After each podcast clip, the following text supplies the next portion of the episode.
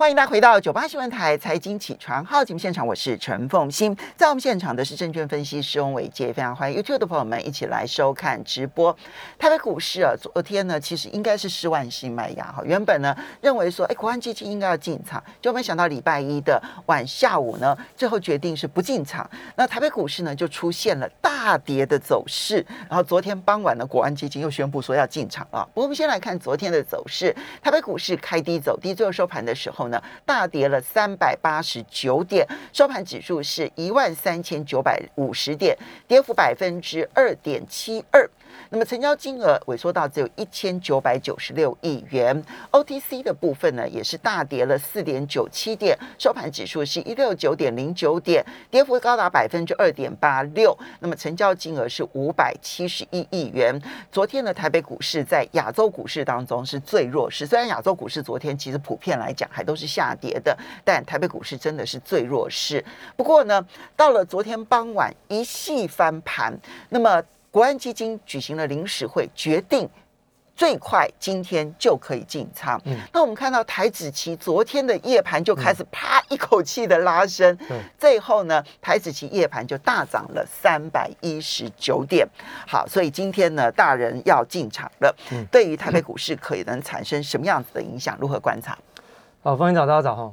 那其实哦，在昨天晚上，其实夜盘当中的交易，大家就很明显的知道这个国安基金来了。那当然，忘记我还是跟大家讲哈，国安基金的进场其实是市场当中比较不可控的因素哦。那也就是说，它要进场多少，规模多大，然后预计要进进场什么样子的一个产业类别，我想其实大概只有产业类别可以预期，大概就是全指股了。对，那其他的我们一概不知哦。那如果说要真的要去确认它有进场，那你只能事后。等它公布之后，你才能确认嘛。那所以呢，其实，在信心层面上面，昨天的夜盘反映的非常清楚。但如果从美国股市昨天的一个表现来看的话，大概呃扣抵掉这个昨天的上涨三百点哦，大概抓一下，可能今天两百点吧。哈，就是说反应哦，它是起夜盘三百点，那你扣掉。美国股市的一些影响，然后大概两百点左右的一个空间，所以你估计今天至少应该有两百点的反弹，开高啦，我就是说开高两百点了。但事实上，这个短期的影响，我认为不会改变长期趋势的方向。嗯，哦，因为呃，在过去台北股市的这个护盘的记录以来，呃，基本上我认为个人最漂亮的一次是在二零二零年三月份那个八千五百点的抄抄底，我觉得抄的非常的漂亮。那其他历史上。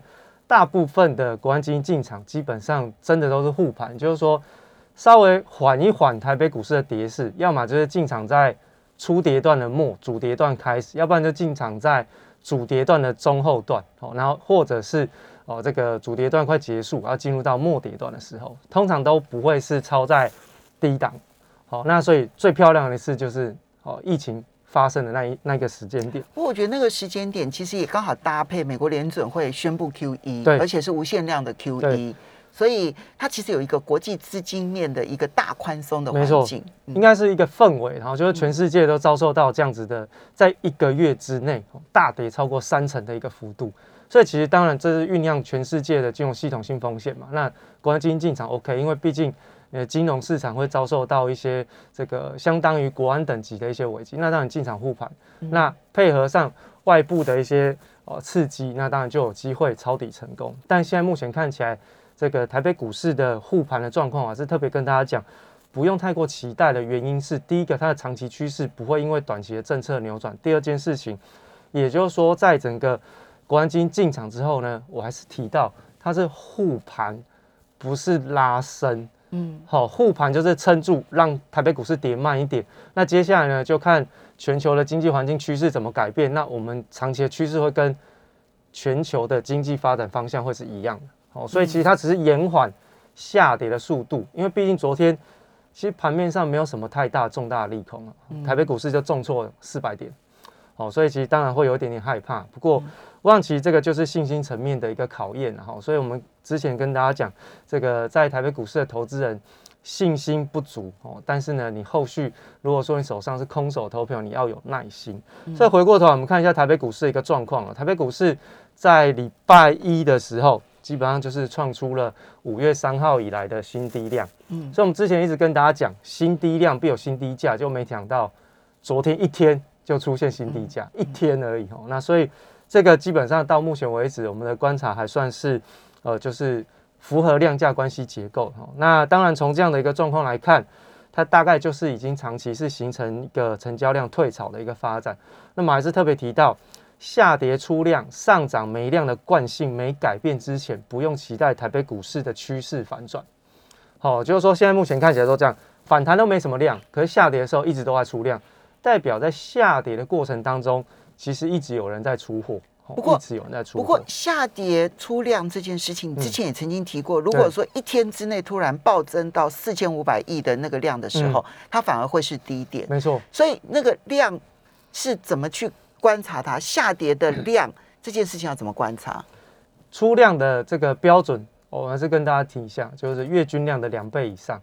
为什么会利用爆量来形容？就是它是超乎异常的成交量水准。所以下跌量虽然量增加这件事情不是好事，没错。只有在突然爆量到极端量的时候，那才意味着有人进场。没错。所以其实，在过去我们在跟大家讲的时候，其实大部分哦下跌出量了不起就三千亿。那其实对于我们这个月均量的水平两倍以上来讲，其实都不太够。原本是以为说这样子的一个连续性的下跌出量，是不是能够酝酿一波蛮明显的反弹？但事实上，事后证明呢，这个只是持续在出货的现象而已。所以我们就再把再把它的条件进行一个修修正。那就是说到目前为止，如果要真的看到有止跌或者是有像样的反弹的讯号，第一件事情就是下跌要爆量。好，下跌要爆量，那爆量的水准以现在目前看起来就四千五百亿以上。第二件事情，盘中跌停加速超过一百家以上，嗯，酝酿市场上恐慌气氛蔓延。但现在目前哦，市场上其实一点都不太恐慌，因为发现昨天跌四百点，盘中跌停的加速不到十家，哎，嗯，盘中跌停加速不到十家，吼，那所以其实就目前看起来，我认为，吼，从这些客观的讯号看起来，台北股市投资人不恐慌，不恐慌。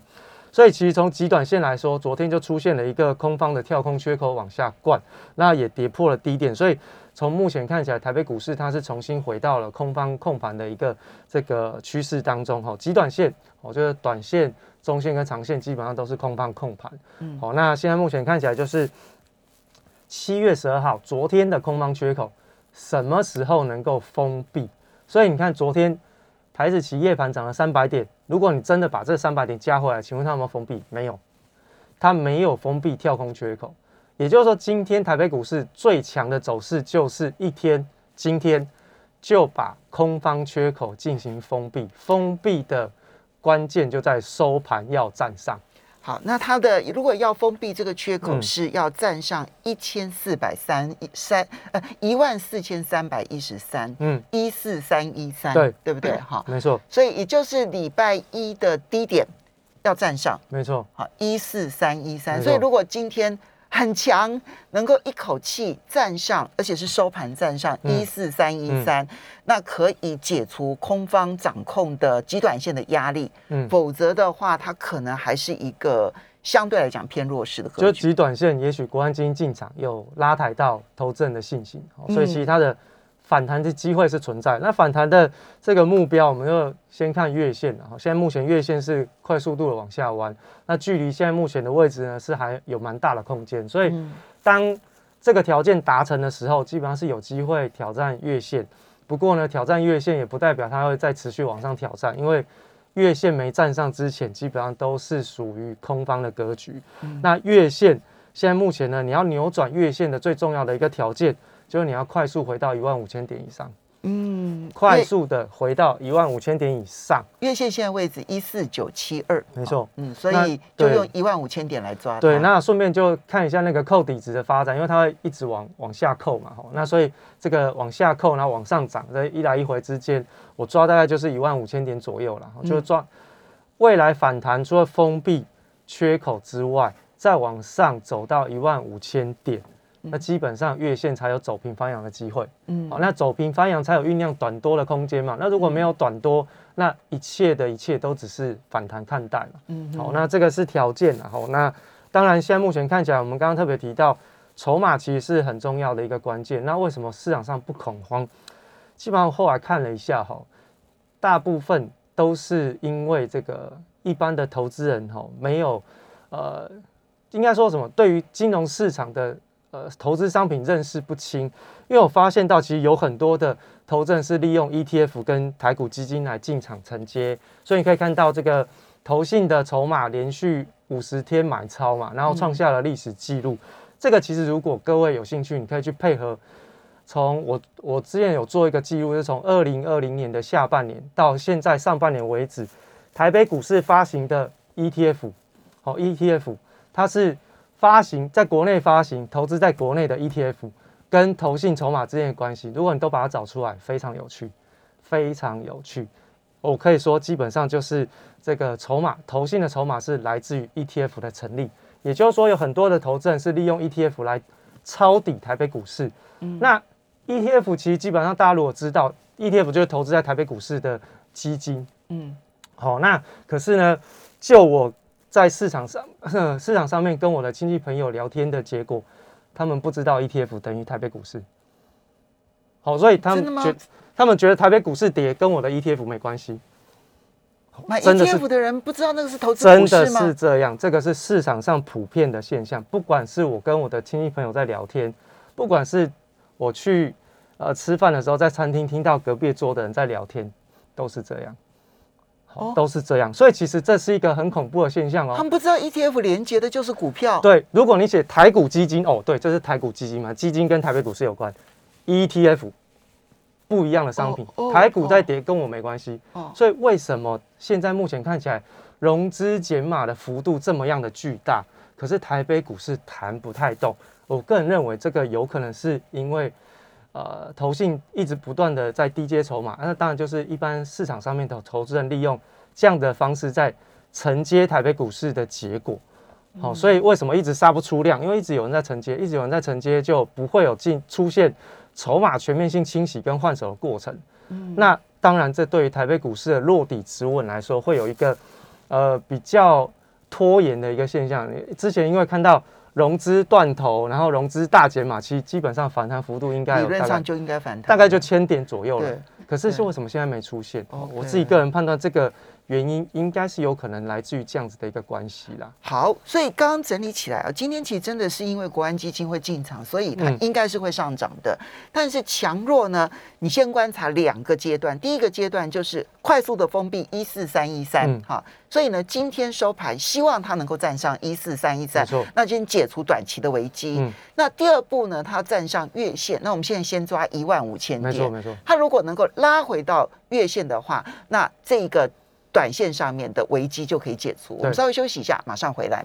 欢迎大家回到九八新闻台财经起床号节目现场，我是陈凤欣。在我们现场的是证券分析师翁伟杰，非常欢迎 YouTube 的朋友们一起来收看直播。好，所以呢，今天当然，嗯呃，我这个伟杰先告诉大家，就是说大的趋势，他认为其实不会因为国安基金，他的判断是认为不会因为国安基金而改变，这是他的判断。但是呢？在这种判断之下，国安基金无论如何今天一定会造成上涨的带动效应。你从台子期的夜盘就知道了。那能不能够扭转目前空空头的这个趋势呢？就是看两个阶段。第一阶段今天希望能够站上一四三一三，嗯，好。那第二阶段能够站上月线，那大概在一万五千点。所以呢，这两个阶段如果如果能够在很短的时间之内站上，嗯。它就可以摆脱之前不断的下跌的这一个空头空头掌控的短期的趋势，当然中长期的趋势还要看国际大环境，目前看起来还是不乐观。嗯好，好，所以啊，接下来我们就要来看这个各个操作面的部分了。好，我还是跟大家讲，就是这个空方缺口了哈。我是说，如果说真的信心超级强，今天当天反转是最好。好，当然我是希望就是。Accept as soon as possible，越快越好了。对，但不是说今天一定要了哈。所以其实大家不用去去一直限说的，只是空方缺口本来就是空方在攻击的讯号，越快把它封闭掉，对台北股市的风险就会降低比较多一点。嗯，好，所以我们才会说国安基金都进场了嘛。那你如果这个空方缺口不封闭，基本上信心还是有一点点不太够嘛。我们会这样子观察啦哈。那不代表一定要当天呐，就是越快越好。啊，一般我们看短期是看三到五天，然后，嗯，好，那我再来讲一下这个基本上产业面的部分。呃，我想其实不管是在电子金融跟船产哦，可能都还是要面对到一些这个经济衰退的一些相关的影响哦。那毕竟从短期来说，这个礼拜已经开始进入了美国股市的这个超级财报季。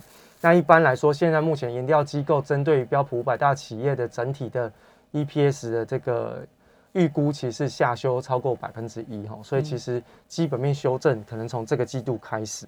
那这个 EPS 的这个预估值下修超过百分之一的这个数据，是创下两千呃二零二零年以来最低的数字哦。所以这个衰退的速度是有一点点快。嗯。那第二件事情就是今天晚上嘛哈，就是 CPI。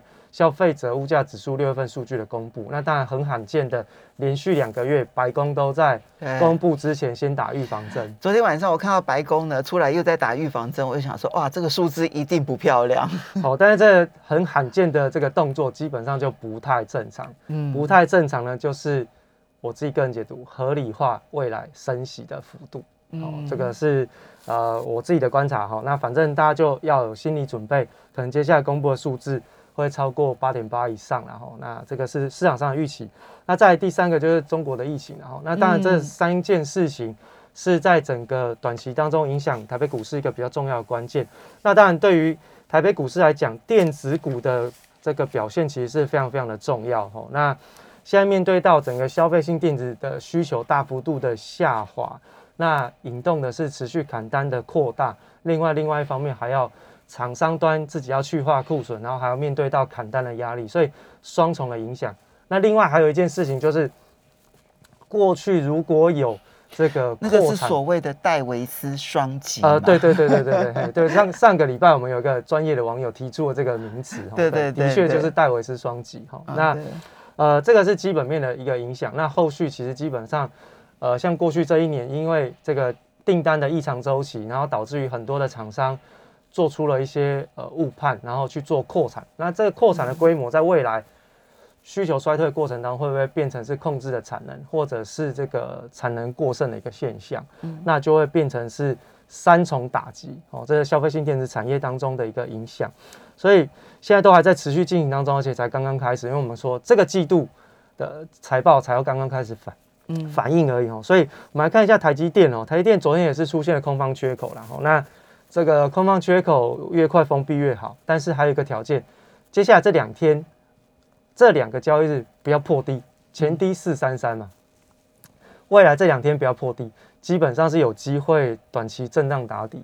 好，因为这个一样，两天之内破低就是空方控盘的架构再回来，好下跌的速度比较快，所以台积电极短线。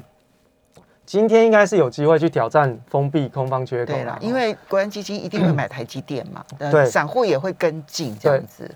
对，那这个还有另外一个条件，所以你的空方缺口是在七月十一号吗？就昨天，昨天就就昨天的那空方缺口。